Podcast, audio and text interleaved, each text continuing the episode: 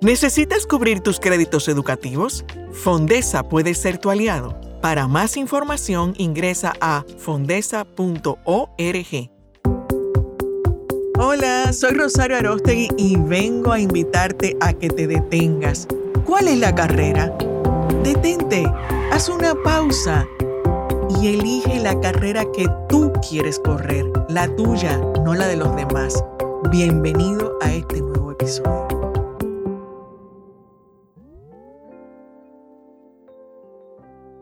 ¿Cuál es la carrera? Es nuestro podcast, un podcast en que le invitamos a seguir. Estamos en distintos canales, tenemos la cuenta en Instagram, estamos en Spotify y nosotros promovemos que te detengas, que te detengas a pensar cuál es la carrera que estás corriendo en tu vida y que a veces lo estás haciendo en automático, sin pararte a saber si de verdad esto que estás viviendo lo has elegido o sencillamente estás siguiendo la carrera de otros. Hablar de la carrera en términos profesionales también. ¿Cuál es la carrera que has elegido? ¿Cuál es la profesión que has elegido para desarrollarte? Buscar un espacio de conversación que te ayude a tomar la mejor decisión en tu vida profesional, pero recordando que para ser un profesional exitoso, primero tienes que ser una persona exitosa, que está siguiendo sus sueños, que está conectando con su pasión. Y en esa conversación de cuál es la carrera, pues manejamos distintos episodios o temporadas. Y estamos en una temporada en la que queremos hablar de emprendimiento. Y desde cuál es la carrera, Torneo El Plan, y bueno, yo como Rosario Arostegui, que aquí les doy la bienvenida, tenemos, Agora Mall nos ha abierto sus puertas para recibirnos con los temas de emprendimiento. Eh, estamos desde aquí eh, haciendo el lanzamiento y actividades relacionadas con Torneo El Plan, y entonces decidimos combinar estos espacios y hablar de emprendimiento porque hoy día muchos eligen como carrera ser emprendedor. Y dije como carrera porque andan corriendo por la vida y diciendo, yo quiero ser emprendedor. Y muchos no se han detenido a, ¿y qué es eso de ser emprendedor? ¿Cómo se define que yo soy o no soy? Si puedo o no puedo. ¿Qué, ¿Qué requiere ser emprendedor? Entonces, lo más rico de este encuentro es que como verán, tenemos una variedad de experiencias, personas que algunas yo también las estoy conociendo hoy, pero conozco sus productos, yo no sé si ustedes. Entonces, pues yo estoy muy contenta de tener este encuentro y de que ustedes estén aquí, sean parte. Vamos a permitir preguntas a los que se vayan uniendo y generar la conversación. pero bueno. Se une Patricio Correa, de quien hablamos, es el, uno de los pioneros del mercado central aquí de Ágora, artesano de corazón. Que a mí me encantan hermosos peces. Me encantan los peces. Yo tengo, yo tengo. Bienvenido, Patricia. Gracias por estar. Esos detallitos ahí que es una combinación bien bonita. Y de eso vamos a hablar, Laura. Laura es, pues, la co-host de cuál es la carrera. Y entonces cuéntanos un poco más qué nos trae aquí y que, a quién tú se te ocurrió invitar para hablar de emprendimiento. emprendimiento, porque hay que tener pasos, la cosa no es lo loco, hay que tener un plan, saber cómo meterse en el mundo y bueno, hay mucha diversidad aquí con nosotros, Rosario, está, hay ingenieros, hay productores de sonido, hay diseñadores gráficos, artistas creativos. Me encanta lo que estamos viendo aquí. Yo feliz. Bueno, yo les decía, a mí me encanta la diversidad y pues como yo les decía que es ayudar a, vamos a comenzar estableciendo como esa ruta y la primera sería, realmente, ¿qué entienden ustedes por ser emprendedor? ¿Qué es para ustedes ser emprendedor? Y vamos a, ir jugando. Vamos en orden. Yo quiero saber, para Jorge Suriel, ¿qué es, qué es eso de ser emprendedor y qué lo hace ser emprendedor? Eh, saludo, para que no me conoce, mi nombre es Jorge Suriel, soy ingeniero industrial. Y mi proyecto es Live 32, en lo que una empresa de sonido. Empecé siendo una empresa de sonido y próximamente estamos dando clases clase de sonido, eh, educando músicos y produciendo con artistas. Eh, para mí, ser emprendedor, bueno, primero, en el mundo hay varias definiciones de cómo la gente entiende lo que es emprendimiento. pero vivir una cosa y leer otra. Cuando yo, yo lo vivo, emprendimiento es adaptarte, crear tu idea y darte a conocer. Eh, poder salir adelante y hacer que tu proyecto sea diferente a la competencia. Eh, y empezar una idea nueva que nadie haya hecho y, y lograr hacer un cambio. Diciendo que eso es como emprender. Buenísimo. Laura María. Laura, sí. Lola, también conocida como Lola. Me encanta. Buenas tardes, eh, mi nombre es Lola Bencosme. Eh, yo tengo un proyecto llamado Tikiti Home, encontrado aquí mismo en Ágora, en, la tercera, en el tercer nivel. Eh, les cuento que Tikiti empezó en el 2010, yo soy diseñadora gráfica y él es mi esposo Carlos y socio también de publicidad. Nosotros tenemos esta marca Tikiti que se dedica a brindar energía positiva, a brindar buena vibra a través de sus creaciones. Nosotros creamos cuadros, tazas, eh, cojines, diferentes piezas con las que podemos transmitir eh, la buena vibra que sentimos. Eh, para mí sí ha sido un emprendimiento, sí me considero emprendedora porque yo tuve un sueño y lo ejecuté y lo sigo ejecutando cada día. sí quiero que sepan que elegir ser emprendedor no es fácil, 99% del tiempo es, es muy difícil, hay muchos retos diarios, eso, para esos que estén pensando emprender, tengan eso en cuenta. Eh, y nada, eh, es luchar cada día por esa idea que tuviste y ejecutar en cada momento lo que vaya llegando, el reto, ya sea pequeño o grande. También Carlos, el cofundador. Hola, mi nombre es Carlos Brito, cofundador de Tikiti con mi esposa María Laura. Eh, estamos aquí desde 2010 tirando pata voladora. Eh, para mí, ser un emprendedor eh, en pareja, que comenzamos esto en el 2010, ambos, eh, María Laura graduada de diseño gráfico de APEC y yo graduado de publicista también de APEC, es llevar algo, pues, esa idea de un punto A a un punto B, pero en el medio hay mil montañas y, y es llevar esa idea de un punto A a un punto B y disfrutarse la trayectoria y al mismo Sobre tiempo todo. aportar valor. Eso es lo más importante. Aportar valor. Mm, Alejandro. Eh, ciertamente, Alejandro García, yo soy ingeniero de software y tuve la bendición de, siendo estudiante aquí en República Dominicana, de participar en Olimpiadas de Matemáticas y eso me abrió una puerta para beca de estudio en el extranjero para estudiar mi carrera de los sueños, era informática. Tuve la bendición también de trabajar en valiosas empresas de Estados Unidos. En ese momento mi sueño era trabajar en Microsoft y siendo de República Dominicana me decían, no, eso no es posible, tú eres dominicano y tú vives aquí.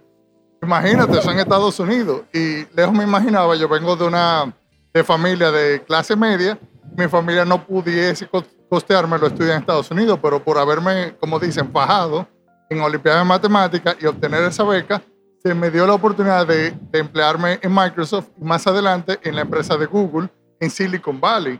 Pero ¿qué pasa? Yo, siendo agradecido de, la beca de- del gobierno dominicano, decidí emprender un proyecto de ayudar a los jóvenes, inicialmente en las áreas de matemáticas, e inspirarlos a alcanzar sus sueños. Ese proyecto eh, piloto llamado Multiplicadores Matemáticos, logramos tenerlo aquí en Santo Domingo y en Santiago, donde capacitábamos estudiantes que ya les gustaban las matemáticas, pero tenían el compromiso de enseñar a otros que tuvieran más dificultades. Y era un modelo positivo, donde esos estudiantes tenían, digamos, una especie de hermanito pequeño que le estaban ayudando a superarse.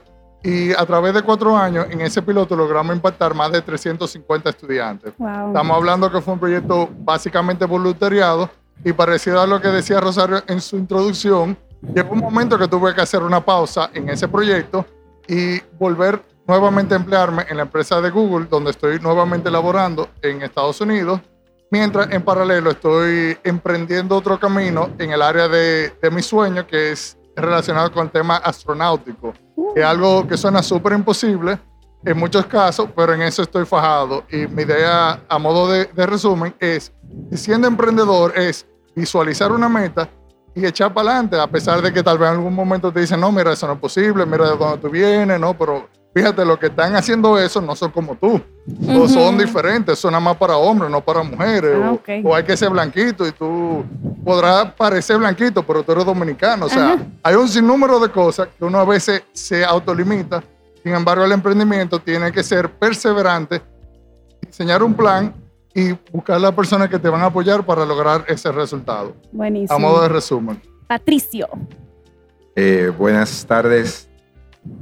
Bueno, yo he sido el último en, hablar eh, en esta ronda, pero yo soy publicista también, graduado de APEC, eh, pero cuando yo me gradué no había computadoras, muchas materias de la de hoy. He tenido yo que seguir aprendiendo. Entonces, aprender y emprender es, eh, son cosas muy importantes. Yo voy a definir el emprendimiento como emprendo y me miento. Eh, mentirnos a nosotros mismos de que sí se puede, a pesar de que tenemos el ampalle en contra, y decir, sí, yo puedo. Eh, eso es una mentira buena, porque nos autoengañamos de que sí podemos lograrlo y no lo creemos. Cuando lo creemos, entonces mágicamente las cosas suceden. Claro. Y en mi caso, eh, Ágora, eh, no porque estoy aquí y ellos lo saben y el que me conoce lo sabe, pero Ágora fue un punto de donde yo, siendo un empresario, eh, yo tenía tiendas en Bávaro, me fue muy mal en el 84 y comencé de nuevo a hacer diferentes cosas. Yo nunca he hecho nada Siempre he ido- cada vez que me va mal en una cosa, cambio para otra. Y he pasado mi vida haciendo cosas diferentes. Creando.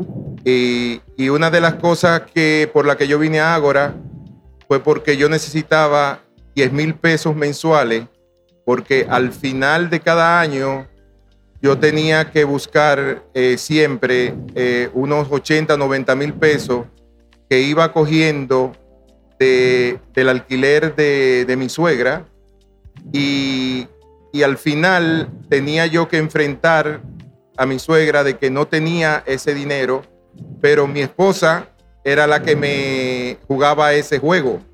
Entonces yo me sentía bien mal y, y vine aquí en Ágora y tratando de, yo le dije, mira, si nos sentamos en esta mesa y hacemos cuadrito y tenemos 10 mil pesos mensuales, pues eh, eso a final de año no vamos a tener que buscar 90 ni 100 mil pesos, porque eso es lo que no hace falta para nuestro presupuesto.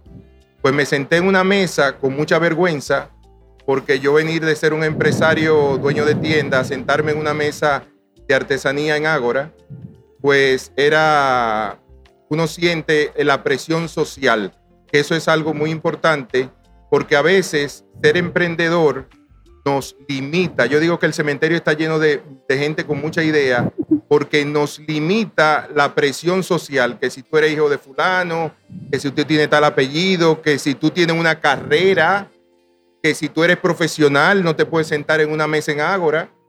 Y entonces, cuando las cosas de repente yo me siento en la mesa y yo veo que yo, acuérdense que mi problema eran 10 mil pesos.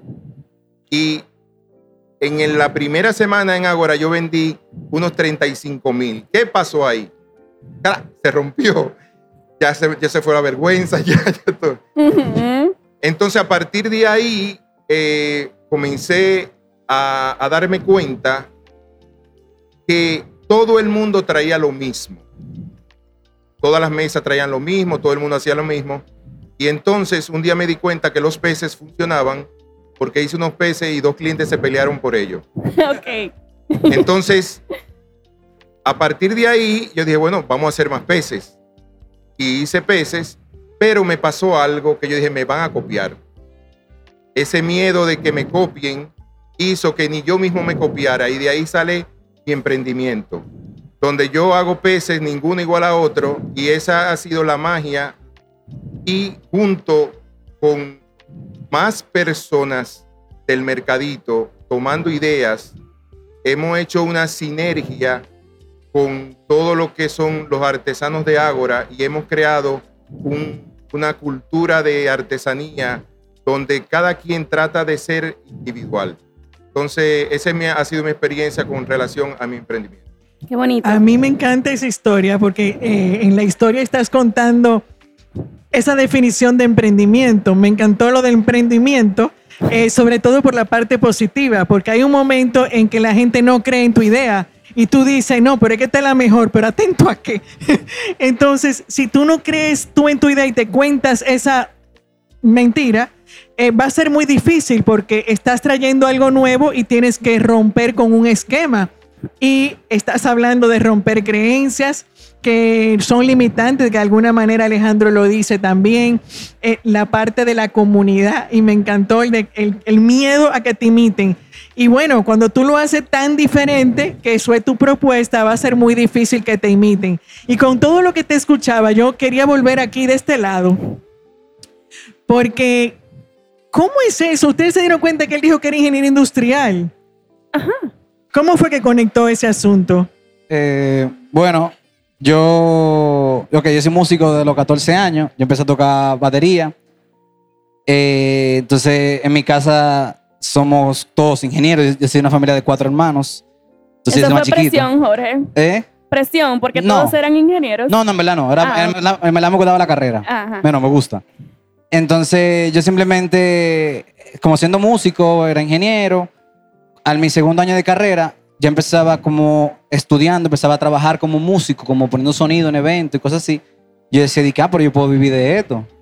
Entonces, porque me gustaba, o sea, el ambiente. A mí lo que no me gusta es la monotonía en, los, en las oficinas, la detesto. O sea, trabajé seis meses en una oficina y ya, me jalté.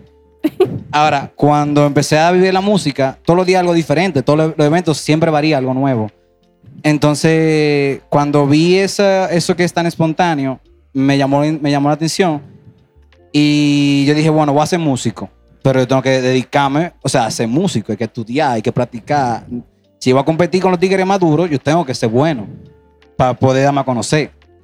Entonces, eh, yo tomé la decisión en mi segundo año de carrera de ser músico, pero en mi familia había una tradición, no tradición, como una regla, que mami decía, tú puedes hacer lo que tú quieras, pero tienes que traerme un título de esta casa. Y yo le decía, bueno, pues todo. Me gradué, tomé su título y seguimos para adelante. Entonces, también en mi familia como una regla que decía di que, o sea, mi mamá puede ser, ella puede un poco tosca, pero es la realidad. Ella decía, tú puedes hacer lo que tú quieras, pero yo no mantengo vago tampoco. Entonces yo tenía que buscar la forma de ma- mantenerme yo mismo. Entonces busqué mi empresa, dijo que voy a poner la empresa, voy a poner un nombre, vas a trabajar con sonido, alquilar bocina. Eh, el nombre, mi empresa es 32, el, nom- el número 32 es porque en el colegio era 32 por Suriel. Entonces, mi primer equipo de sonido que yo compré en Priceman era de, de como de las cápsulas que se, que se armaban así, costaba 32 mil pesos. Ok. Entonces dije, bueno, voy a poner 32 porque no quería poner que Suriel sonido porque va a sonar como una vaina empanada. Suriel empanada, Suriel sonido, tuve como que no soportaba. Entonces me dije a mí mismo, eh, déjame tirarme por esta área. Y empecé a trabajar como, como DJ para eventos, ajá, DJ, DJ para eventos de niños, poniendo zapitos, poniendo floricienta. Yo me di mucha pela en eso. Y después de ello salí que yo odio la música de niños, pero imagínate, está ahí. Entonces China Chin me di cuenta como que, ok, esto me gusta, pero tengo que hacerlo más real, más real, más real. Y empecé así, o sea, con mi título empecé como a estandarizar mis procesos en mi carrera, en mi, en mi empresa, todo eso, empecé China Chin con eso. Buenísimo. Sabe que también me llama la atención lo que decía Patricio. Él tenía que llegar a un presupuesto cada mes. Y eso es uno de los retos de tú llevar tu propio negocio, de ser emprendedor. Y aquí aprovecho y hago la pregunta eh, a cualquiera que quiera responder. ¿Cuál ha sido el mayor reto de llevar su emprendimiento o al llevar su emprendimiento hasta ahora? Es tan difícil que nadie se atreva a decir cuál Hay es. muchos retos, yo lo sé que no es fácil. El ITEVIS, el ITEVIS. Es que la- el emprendimiento entero es un reto, o sea, Sí. todo es un reto, verdad. Mira, tú estás comentando lo del ITEVIS y es verdad, eso le tenemos miedo todos, pero para que tú veas, o sea, mi mayor reto he sido yo misma.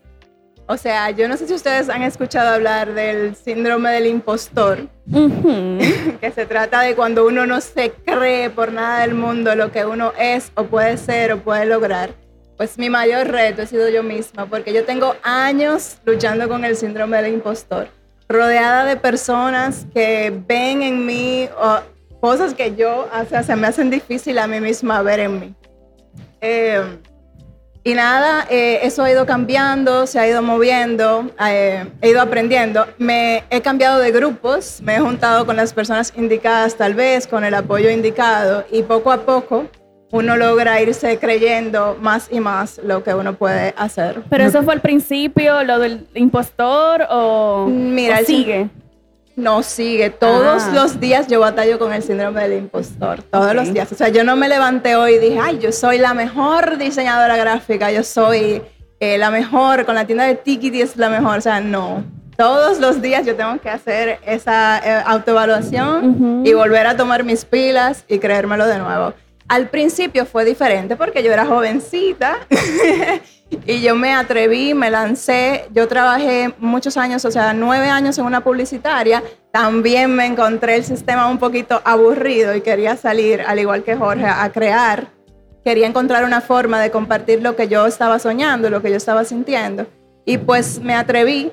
Me dio risa porque uno como que recuerda mucho los primeros números que uno gastó y yo también me acuerdo de mi primer número que fueron 37 mil pesos en, una, en mi primera máquina, que fue una máquina, un plotter de corte. Yo todavía estaba trabajando en oficina y llamo a Carlos que está en su trabajo todavía y le digo, Carlos, mira, esa máquina que tú cotizaste, eso hay que comprarlo. Yo tengo un ahorro de tanto, no sé qué, qué para ti. Y salimos, compramos la máquina y ya empezamos, porque ya compramos la máquina. Pero pregúntanos si teníamos local o si teníamos, no, nada. O sea, la idea, el sueño y la máquina.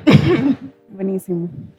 Bueno, en mi caso, eh, yo diría que parte de los retos que me pasó, uno, yo tenía la idea de que quería ayudar en matemática, a una fundación, y como que le di la larga al, al asunto. Y como dije en la introducción, mi área es tecnología, pero yo para empezar un proyecto decía, bueno, yo necesito saber de negocio y eso yo no sé de eso, de publicidad, de mercadeo y demás. Entonces lo que hice, gracias a mi trabajo, eh, pude empezar un MBA, una maestría en paralelo, o sea, eh, parte de, mi estudio subsidiado por, la, por el proyecto, eh, por mi empleo, pero no es lo mismo empezar un proyecto que lanzarse un proyecto. Entonces, eh, yo estaba en Estados Unidos cuando empecé la idea y las personas que estaban físicamente en el terreno estaban aquí en Santo Domingo, en Santiago, y yo les decía, ¿tú estás seguro? Yo voy hasta afuera mientras tú estás aquí fajado. Y ellos decían, sí, no hay problema, creemos en tu visión, vamos a empezar. Luego de dos años yo tomé la difícil decisión de dejar a la empresa de Google, como les mencioné, y de, y de dedicarme más de lleno al proyecto. Parte de lo que yo vi diferente es que cuando uno está empleado, o sea, como empleado, tú tienes a alguien que se, se encarga de la nómina, alguien que se encarga del mercadeo, alguien que se encarga de todo lo otro, pero cuando tú estás solo, eh, tú tienes que resolver todo. Un pulpo, Recursos un humanos, re- o sea, son áreas La que- publicidad, las redes sociales. las redes La sociales. o página sea, web, todo. visto de otra manera, es una universidad o una carrera que uno está empezando. Uno Sí. aprende muchísimo de esas áreas. Y ahí cuando tiré los numeritos, porque era un proyecto voluntariado, ahí yo dije, mira, yo estoy cogiendo mucha lucha y para yo lograr escalar el proyecto, que una de las terminologías que se utiliza en emprendimiento, va a ser muy difícil. Yo vengo del área de tecnología, pero yo el proyecto lo empecé sin tecnología. O sea, es ca- casi como en casa del herrero, cuchillo de palo. Entonces ahí me di cuenta que tenía que cambiar un poco el modelo. Tuve la oportunidad de que una empresa local, Altis, me contrató para ayudarlo en el tema de emprendimiento y ahí pude reenfocarme dentro de una empresa que podía apoyarme en esos temas, pero ya para algo de la empresa, no al proyecto como tal de multiplicadores. Así que, a modo de resumen, los retos que yo encontré fueron el tema de recursos humanos, era totalmente voluntariado y cuando, Sí. ah, mira, conseguí un trabajo, eh, nos vemos, eh, alguna persona me dice, ah, yo no te dije que yo me mudé a Punta Cana, ya yo no estoy en Santo Domingo. Entonces, a veces ocurren eso desde el punto de vista de recursos humanos, el tema financiero, cómo tú vas a producir esos 10 mil pesos todos los días, porque era voluntariado y los colegios nos facilitaban el salón, no era una presión, pero si tú quieres echarlo más hacia adelante, tener un impacto mayor, ese fue un, un- un reto. Y el tema de mercadeo no es solamente la publicidad, sino cómo tú llevas la parte operativa de, de ese proyecto hacia adelante. O sea que de volverlo a lanzar, mi idea es desde un principio darle calor a esa parte financiera de hacerlo sostenible. Y no solamente una idea muy bonita, sino cómo llevarla a cabo. Esas fueron parte de mi aprendizaje. Bueno, yo, yo he pasado demasiadas cosas. Eh, uno de mis principales retos fue creérmelo. Eh, creerme eh, que yo soy un tipo genial, eh, que yo soy un mega super artista y la gente me lo decía y yo decía que no, que no, que no. Y un día resulta que paso por aquí adelante y me veo en, un, en una super valla ahí adelante y digo, wow, yo conozco a ese señor que está ahí adelante. Eh, entonces comenzaron a llamarme toda la gente, ¿te viste en Ágora? ¿Te viste en esta valla? ¿O te viste en tal programa? Comencé a, eh, come- comencé a recibir llamadas de Argentina, de, de Francia, pedidos como eh, el regalo del Banco Popular para el rey Alberto de Mónaco, el regalo de- del país para el rey eh, eh, Juan Carlos, eh, Felipe de España.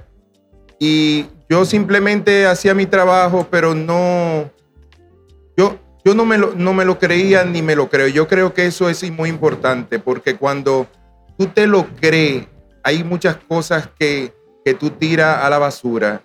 Y yo no creo, ningún artista es humilde, eso es mentira.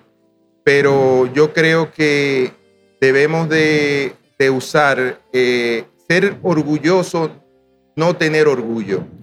Y ser orgulloso, eh, tener orgullo por nuestro trabajo y no ser orgulloso como persona. Pero cuando nosotros no los creemos, no creemos las cosas, pues entonces todo despega. Eh, ha sido mi, yo tengo ya eh, un año que no tengo, no puedo tener clientes nuevos. Y como lo mío es artesanía, tampoco tengo una máquina que me pueda tirar los peces eh, como si fueran panes. Estás con las manos. Sí, sí, Jesucristo multiplicó los panes y los peces, pero yo no he podido multiplicar los peces como Jesucristo.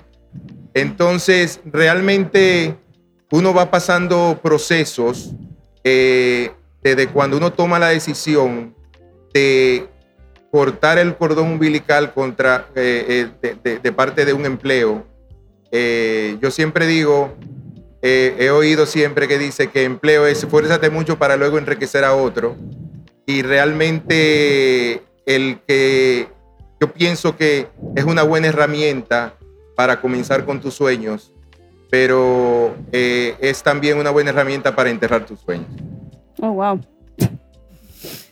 O sea, es una herramienta de doble filo. Ahí El reto va a estar en, en cómo y en y, y bueno, y esa planificación con el uso de los recursos.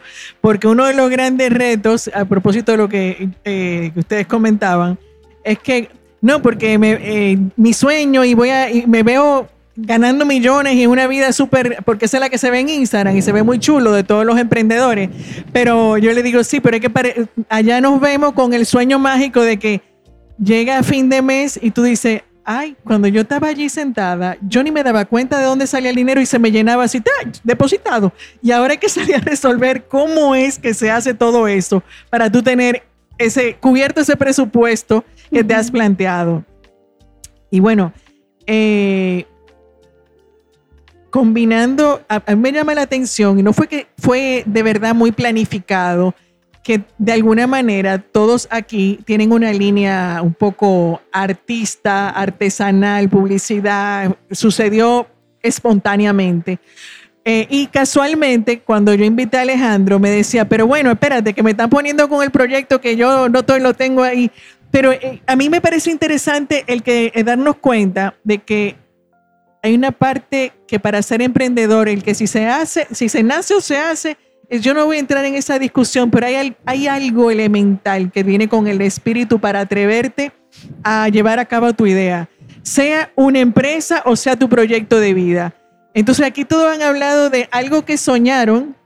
Eh, quizás lo tuyo fue, vino por necesidad, pero ahí está. O sea, O la necesidad. necesidad. Te llevó a descubrirte algo. Cuéntanos, o sea, esa parte, porque él tenía ya su pasión por la música. A ti, ajá. Para que tú entiendas, o sea, ese sueño es tan grande que cuando yo renuncié de la publicitaria, yo estaba como quien dice en mi mejor momento ahí, porque me acababan de ascender a la posición que yo quería en ese momento y tenía el sueldo que yo quería tener en ese momento, que lo peleé yo. O sea, yo tuve tres aumentos de sueldo eh, como en tres meses, o sea, yo estaba en mi mejor momento, o sea, el sueño fue tan grande que le dimos para allá el emprendimiento. O sea, Carlos y yo lo que íbamos era a, a caminar al Parque Las Praderas y eso era caminando, haciendo ejercicio, pero era todo el tiempo ahí, ta, ta, ta, ta, ta, ta, ta. o sea, eh, planeando cuál iba a ser la idea, de, de las ideas que teníamos, porque teníamos varias, aparte de Tikiti, cuál era la que le íbamos a dar fuerza, a cuál le íbamos a dedicar el tiempo y así ganó, ganó el sueño. Wow. La fuerza de un sueño. Esa parte de que, o sea, por eso decía, todos hablaron de, de alguna manera, un sueño, un propósito. Patricio llegó por necesidad, pero si tú no hubieras tenido, ajá, si no hubiera tenido esa parte, No, porque lo que pasa que en el proceso de uno eh, tener un triunfo o triunfar, o más que triunfar, realizarse en la vida, porque yo creo que cuando tú te realizas, ya tú llegas, eh, ya, tú sobrepasas lo que es el emprendimiento. Pero yo nunca trabajé. Yo, mi primer y único trabajo fue en la CDE cuando yo tenía 18 años.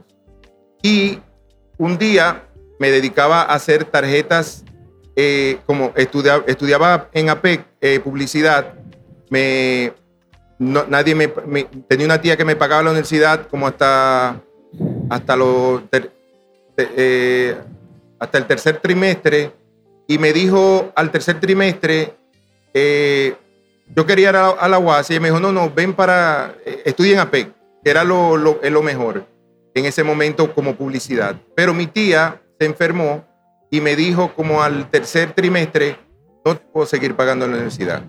Entonces ahí hay una necesidad, hay una razón para yo tirar para adelante.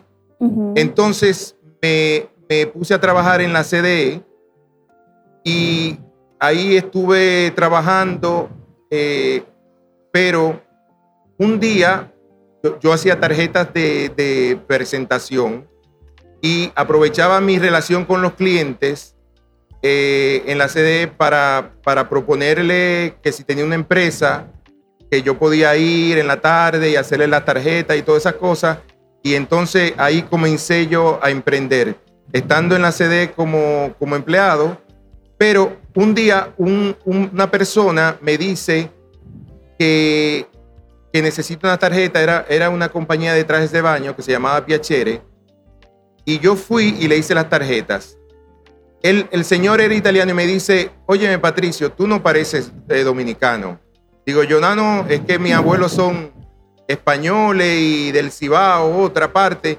Y me dice, no, no, no, pero tú no pareces dominicano porque tú has sido la única persona que me ha dicho que me va a hacer un trabajo y me lo hace en el tiempo que, que prometiste. Digo, ah, sí, aquí nadie, aquí nadie queda mal. Y me dice, ¿a ti te gustaría vender trajes de baño? Y yo, ¿Cómo así? ¿Cómo así? Dice, no, eh, nosotros hacemos trajes de baño, eh, nosotros tenemos, lo que podemos hacer, te damos una ruta y tú te vas a vender los trajes de baño y te damos un por ciento. Digo yo, bueno, es que trajes de baño y de repente me dice, si tú quieres te alquilamos un carro. Yo andaba en motor, nunca le había puesto la mano a un carro, aunque sabía manejar y te damos una, eh, te, dejamos ir para el sur para que el señor lo que hizo una trampa conmigo. ¿Por qué? Porque me dio traje de baño y para el sur. Es decir, imagínense, pero fue una semana antes de Semana Santa y yo pedí unas vacaciones en, mi- en la, en CDE y me fui. Yo, tra- yo ganaba 736 pesos mensuales en la CDE y me fui al sur con una guaguita pony cargada de trajes de baño, pero con la intención de conocerme el sur y regresar. Pero en San Cristóbal, en la primera tienda que yo me paré, vendí exactamente 7.100 pesos y me gané en media hora 710 pesos. Eso aquí me rompió todos los esquemas porque yo dije, pero ¿sabe el trabajo que paso yo para ganarme este 736 pesos? Y yo me acabo de ganar en media hora 710 pesos. Es decir, yo no conocía eso. Y cuando regresé, ya yo me había ganado dos mil pesos hasta Barahona y regresar.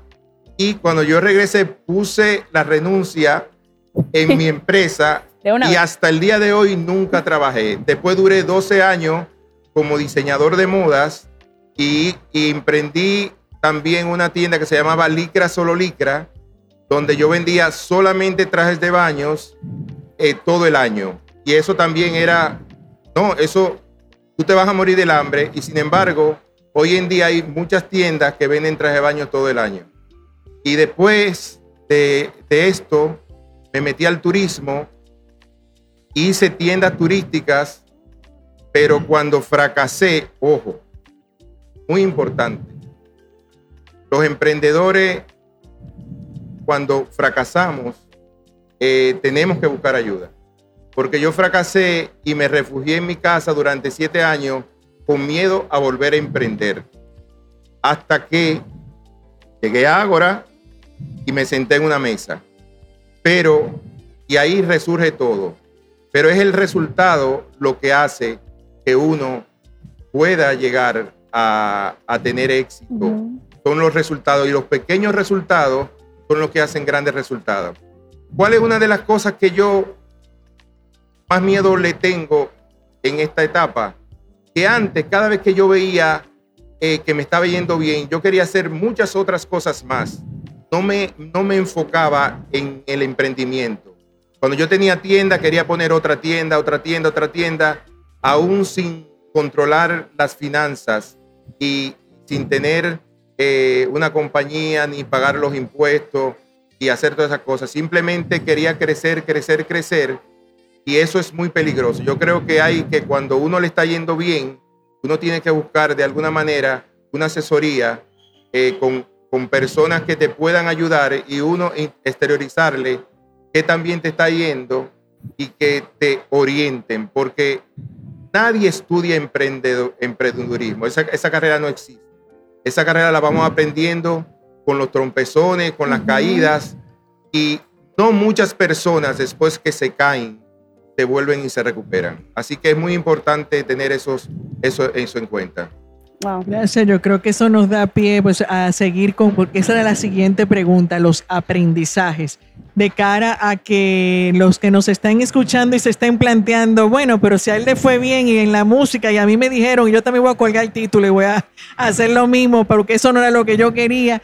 Pero bueno, ¿cuál sería, para que sea una pregunta de, de todos, ese aprendizaje que es, ha sido, te ha marcado tanto tu vida que si tú estuvieras ahora comenzando de nuevo, te dirías a ti qué tomar en cuenta por lo que has aprendido. Entonces, como mensaje para los que nos estén escuchando, ese aprendizaje. Y bueno, te doy a ti, José. Eh, es que yo diría que tú no puedes decir una sola cosa, porque tú tienes que aprender de todo. O sea, empre- el emprendimiento, en mi caso, yo tuve que aprender finanzas, tuve que aprender eh, marketing, tuve que aprender redes sociales, tuve que aprender cómo digitalizar tu mercado, aprender web, tuve que aprender, o sea, de todo. O sea, yo, yo que yo hacía músico, tuve que aprender a ser mejor músico soy profesor de sonido, yo tengo todavía, todavía sigo aprendiendo a ser mejor profesor de sonido, o sea, aprender más todavía.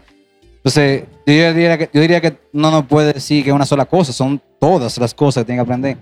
Pero cuando, es, cuando tú estás haciendo una empresa, tú estás haciendo tu propia marca personal. Yo lo veo como que yo tengo una empresa que ahora es chiquita, pero yo lo visualizo como si fuera el próximo Apple, por, la- por decirlo así. O sea, yo quiero competir con ellos. Entonces, para competir con ellos, tengo que tener un buen diseño en lo que yo quiero hacer, tengo que tener un buen producto, tengo que tener un buen marketing, tengo que tener una buena publicidad. Entonces, para yo hacer todo eso, tengo que tener una buena cabeza. Entonces, hablando de lo que decía compañero allá, Patricio. eh, Fabricio, de, de que cuando tuve tuve éxito, cuando tu más te motiva. Pasa que nosotros sufrimos de que, que estamos de que no, no somos capaces de hacer eso, pero cuando vemos de que somos capaces, ya todo cambia. Ya ahí tú empiezas a decir, no, pues yo puedo llegar allá. O sea, ya tú dices, pues de verdad. Entonces, uno se, se denigra mucho, como decir, no yo, no, yo no puedo hacer eso, yo no puedo poner eso. La mente ahí trabajando. Sí, la mente, pero, pero si, si pudiéramos darnos cuenta de lo, de, lo, de lo que somos capaces de hacer y probamos un poco de eso, ya decimos otro podemos con todo. Claro, hay que probar y si no te gusta, entonces te mueves a otro sitio. Se sigue moviendo, echando para O adelante. sea, eso, en verdad, ahora que tú dices eso, a mí me ayuda mucho. Yo me gusta como que pruebo esto, no, no me gusta, voy para acá. Pruebo esto, no, no me gusta, voy para acá. Pruebo esto, me gusta, ok, para la agarro. Voy a buscar otra cosa. Pruebo esto, ok. Pruebo esto, mi, sí me gusta, también lo pongo. Entonces empiezo a enfocarme ahí. Mira, la parte de la clase fue súper irónico. O sea, los que trabajan conmigo no sabían hacer sonido. Y yo le, yo le enseñaba a ellos. Y ellos mismos decían, maestro, tú puedes ser profesor. Y yo decía como que, bueno, ¿tú crees que sí, sí, sí? Bueno. Y un día lo intenté con ellos mismos, funcionó, le enseñé a otra gente, funcionó, y yo dije, pues, vamos arriba. Exacto, pues funciona. Exacto. Buenísimo. Gracias. Bueno, si tuviéramos una máquina del tiempo, eh, yo diría que el cambio constante, hay que adaptarse al cambio y más en estos tiempos. Eh, tomo como ejemplo con el cambio, porque por ejemplo yo estudié publicidad, eh, mi primer trabajo fue en una naviera, en contabilidad, gracias. Wow. Luego en esa misma naviera, en el área de aduanas, y lo que yo no sabía era que todo eso que yo aprendí en contabilidad y en aduanas, lo iba a utilizar más adelante en el negocio que yo no sabía que iba a tener. Entonces me ayudó la contabilidad, eh, que es un reto constante, y me ayudó las aduanas por, por la importación de mercancía. Entonces ahí dice, bueno, estudié publicidad, pero lo que pedí por el otro lado me sirvió mucho. Y si en ese entonces un consejo que yo me daría era aprende de todo un poco y ten muy en cuenta que todo cambia y ahora cambia muy rápido. Entonces, Ujú. eh, uno, yo siempre me considero un aprendiz de, de todo, incluso eh, del área de lo que María Lara pregunta, mira, ¿qué te parece este diseño? ¿Qué te parece esto? Eh, ¿Cómo se hace esto? ¿Cómo tú crees que podamos hacer eso que está en un diseño realidad? Y ahí es que uno comienza a maquinar, de llevar eso que está en un diseño a llevarlo a algo tangible, que se pueda utilizar y que también aporte valor, que tenga una frase, que se pueda guindar una llave, eh, que se pueda eh, usar para sentarse. Entonces, hay muchas cosas que convergen y, a ve- y uno no se da cuenta de todo eso. Entonces, hay que aprender de todo un poco y adaptarse al, cam- al cambio lo más rápido posible, porque si no, te va a quedar atrás. Total. Bueno, de mi caso, yo me siento muy identificado con lo que ambos de ustedes dijeron, porque realmente aprendizaje, siempre hay que seguir aprendiendo. Y en mi caso, yo mencionaba al principio que yo empecé en el área de tecnología, pero actualmente estoy estudiando un poco de astronáutica. Recientemente completé mi licencia de piloto y me dio mucha lucha porque yo lo que trabajo en computadores, cuando tú tienes un avión de que volando y que- y que el, el sustico y la cosa, Ajá. sí, sí, todo está bien, ¿me entienden? Entonces, ¿por qué lo menciono? Porque a veces en esa área que es de aviación, mucha gente dice, ah, tú vas a ser piloto. No necesariamente, pero tú aprendes a tomar decisiones cuando las cosas se ponen difíciles. Cuando hay presión, tú tienes que tomar una decisión y saberla decidir, que son áreas que a veces, como el ejemplo que tú mencionabas, tú estás tal vez en una naviera, pero ese aprendizaje es transferible a otras áreas.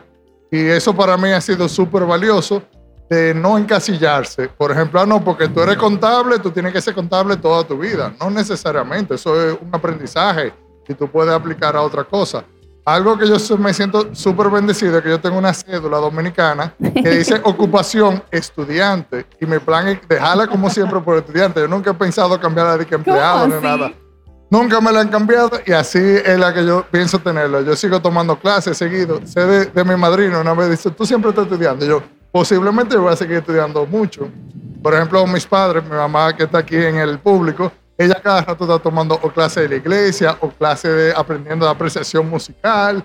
Y en, en resumen, eso que tú mencionas de aprendizaje, yo pienso que eso es constantemente, ya sea a nivel digamos, formal académico o a nivel de, de qué área tú debes mejorar como persona. El éxito no es nada más el económico, sino también cómo tú te relacionas con las demás personas, que es muy importante tanto a nivel personal como a nivel tal vez de, de un proyecto de emprendimiento.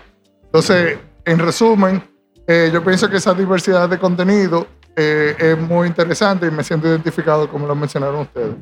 Mira, y eso que tú dices, eh, eso te acabo de decir, me da risa porque, por ejemplo, yo soy baterista, ese es mi instrumento. Pero después que yo aprendí batería, claro, o sea, todavía sigo cogiendo clases, me dio la curiosidad de que aprender bajo. Entonces me dio curiosidad también de aprender piano y después trompeta. Entonces, cuando aprendí esos instrumentos, yo veía la música desde, otro punto de vista. Entonces ahí fue que yo dije, ah, pero ahora estoy entendiendo a otros músicos, porque aunque trabajemos en la música, un baterista no- nunca va a entender la música igual que un pianista, ni que un trompetista. Entonces, ahí con, lo que- con el tema del avión que tú dices, aunque no sea, lo- tú, no, tú no vas a ser piloto, pero tú dices, no, yo tengo que aprender esto si quiero trabajar en base a eso. Total. Patricio.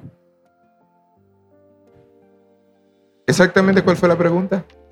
Bueno, en realidad tú casi diste la respuesta ahorita y por eso yo te la tomé. Por eso.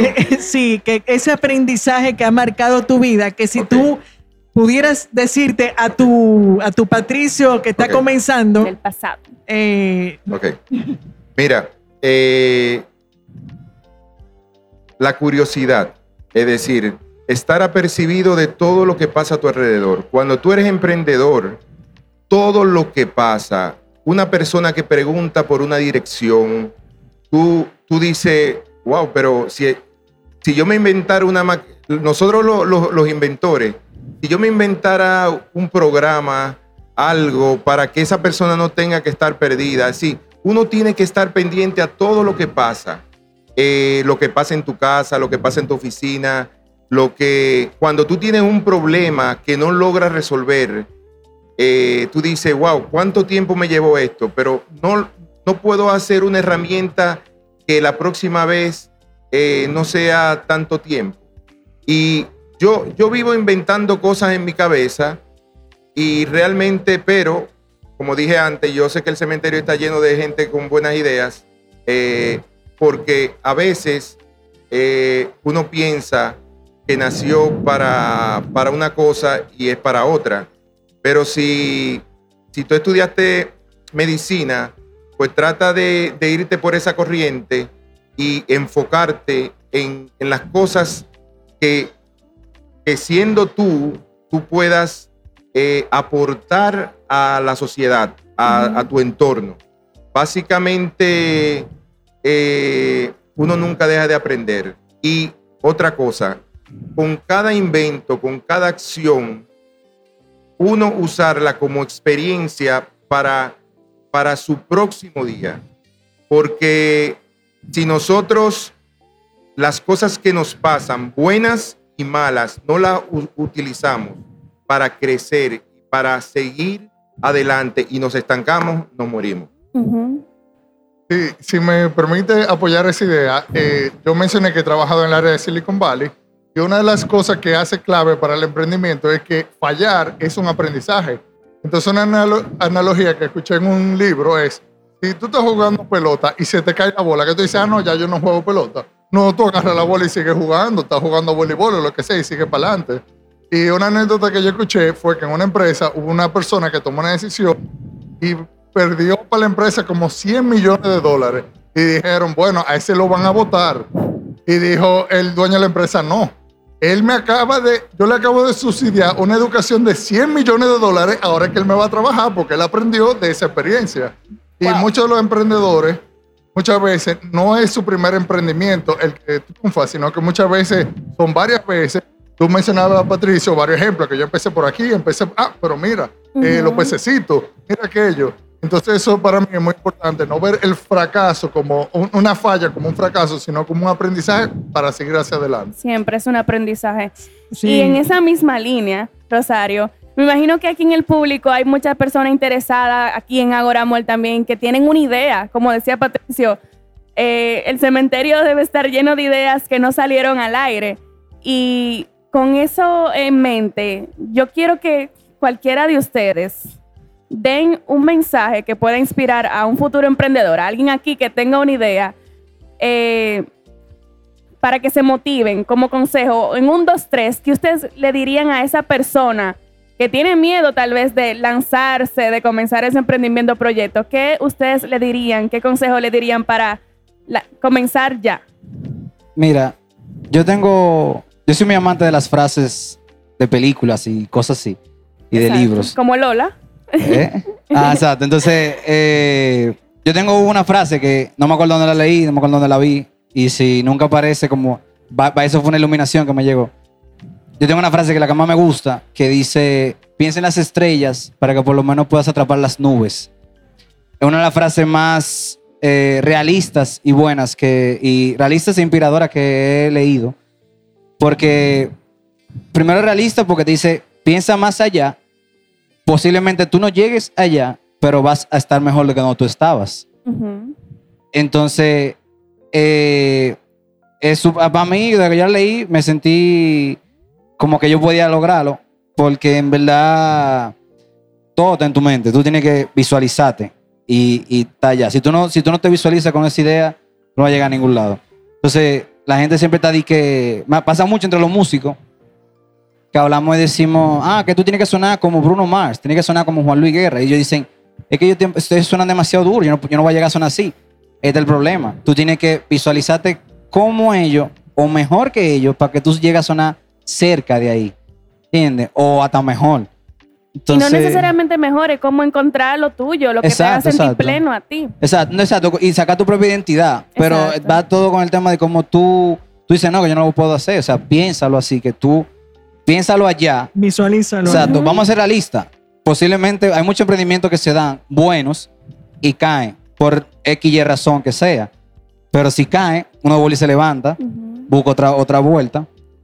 Y, pero uno tiene que intentarlo siempre y visualizarse allá. Total. ¿Quién más? Que quiera compartir. ¿No hay alguien en el público que tenga una idea de emprendimiento? ¿Hay alguien en el público que tenga una idea? Una idea. Todo el mundo tiene ideas aquí. Porque en base a una idea yo puedo dar un ejemplo. Ok. Y yo sé que, ven,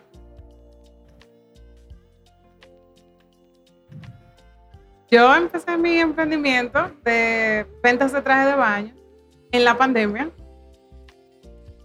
Sí, sí. Ok, estamos Sí, en te vivo. aprendido. Eh, y resulta que a las personas y más a los dominicanos nos gusta lo prohibido. Y en pandemia fue que yo más vendí trajes de baño cuando se supone que no debíamos salir de casa. Bueno, Resulta que cuando el país abrió nuevamente todas las plataformas y trabajos físicos, mi emprendimiento se cayó.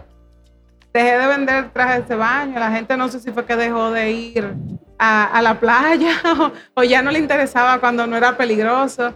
Y eso que ustedes explican en base a su experiencia es mucha verdad. Yo la, dejé, pero eso fue como decimos en buen dominicano, mala mía. Pero yo debí de volver, seguir intentando, seguir llegar, pero gracias les doy. Quiero tomar el micrófono por eso, porque son experiencias que tú dices, tal vez si yo en ese tiempo hubiese escuchado esta charla, yo no me rindo y no me decaigo. Gracias. Pero en, en general todavía no le para eso. O sea, vuelve a intentarlo. Sí, Sea no, lo que sea. no te tiene que, todavía hay chance, nunca es tarde. Exacto. mira, yo le voy a responder a ella. Resulta que yo duré 12 años, yo soy diseñador de, de trajes de baños. Eh, yo estudié en la escuela de Yanina Sar y estudié publicidad y cuando comencé a hacer trajes de baño, porque lo que yo no dije fue que a raíz de que yo vendí los trajes de baños, yo terminé siendo diseñador de trajes de baño y vender mi propio traje de baños. Entonces, ahí ya yo comencé a, em- a emprender. Entonces, lo mejor es tú tratar de leer y aprender de la vida de personas que ha- hacen lo mismo que tú hiciste, porque en un libro, en una historia, tú puedes conseguir herramientas para tu propia historia, para construir tu propia historia. Y yo te voy a decir una cosa. Tú estabas buscando, ahora la gente por las redes pone una página y piensa que todo el mundo va a venir y si no le venden, no. Tú tienes que ir detrás de tu emprendimiento. Tú no puedes esperar que las personas lleguen a donde ti. Por ejemplo, las tiendas turísticas de Boca Chica, Juan Dolio, eh, Bávaro, necesitan trajes de baño porque aquí hay 5 millones de turistas que vienen todos los años y quieren un traje de baño con colores eh, con frutas para sus fotos de el Caribe. Llegan con un traje de baño de raya, feísimo, y cuando llegan a una tienda, entonces encuentran un traje de baño y dice, yo quiero comprar un traje de baño aquí para mis fotos, para que no sean igual que las fotos del año anterior. Eso yo te lo estoy diciendo porque yo lo viví, porque yo soy diseñador y vendí trajes de baño durante 12 años en el sector turístico. Entonces, eso, tú haces una línea de trajes de baño, busca licra de los colores de aquí y puedes comenzar con una o dos tiendas y haciendo trajes de baño para venderlo a esas tiendas. Es decir, esa, esa es una... Y por lo tanto, lo otro que le voy a decir, por eso quería, necesitan buscar un coach, alguien que los ayude. Solo nadie, acuérdense que yo hablé de sinergia, y solo nadie logra nada, ni una familia, ni una amistad, nadie vive solo. Por lo tanto, tú debes buscar, si tú tienes el mercado, alguien tiene el mercado y necesita trajes de baño, entonces tú tienes que buscar a esa persona que necesita lo que tú tienes para que con sinergia lograr tu propósito y su propósito. Yo, gracias a ti por hacerte parte y bueno, gracias a todos ustedes. Yo eh, me encanta escuchar la diversidad de experiencias, como viene cada quien con un proyecto diferente, pero hay algunos elementos en común que quisiera rescatar como para despedirnos. Cada uno tiene un sueño. Me encantó algo que dijo Patricio, yo no sé si se dio cuenta, él dijo que él nunca ha trabajado. Él trabajó una vez solamente. Solamente trabajó una vez. Sí. Y eso lo dice alguien cuando todo lo que ha hecho lo ha hecho persiguiendo su pasión, creyendo en sí mismo. Entonces uno dice, no, yo no trabajo, porque lo que hago lo disfruto tanto, me entrego tanto que no parece el, el trabajo como la gente lo dice. Y sin darse cuenta, dice, no, yo no trabajo. Entonces, esa, esa fuerza que tú necesitas para defender lo que va a pasar porque te vas a encontrar en los obstáculos, el que te lo puso difícil, el que hoy no te compró, pero tiene que salir a buscar en Boca Chica porque aquí no fue que te compraron. Todos esos obstáculos van a pasar. Esa fuerza para tú salir tiene que ver porque estás persiguiendo algo que de verdad es tuyo que conecta contigo, porque de alguna manera todos los dijeron, conecta contigo, te, te, da tanta fuerza que tú eres capaz de dejar un trabajo que estaba en muy buena posición porque lo sentiste, porque vibra contigo. Ahora, sostenerlo en el tiempo tiene que ver con que no lo pretendas hacer solo. Ven y conversa con gente así en ocasiones como esta, buscando experiencia de otros, pero gente que te vaya a ayudar a tener un plan, porque para hacerlo sostenible en el tiempo, ya lo decía Alejandro, la parte financiera, bueno, lo dijeron todos de alguna manera, eh, recursos humanos, o sea, no depender de alguien que hoy sí, mañana no. ¿Cómo yo estructuro esto para que pueda ser sostenible y yo pueda mantenerlo a pesar de todo? Gracias por estar aquí, gracias a ustedes por compartir sus experiencias y enriquecernos Claro. porque siempre uno aprende y me encanta eh, esos, esos, ese espíritu artístico que hay detrás de cada uno y, y emprendedor también. También gracias a Ágora por el espacio, que también apoyan a todos los emprendedores con sus negocios, su pequeño negocio aquí, los puestos en el mercado central. Bueno, y ya y para que sigan.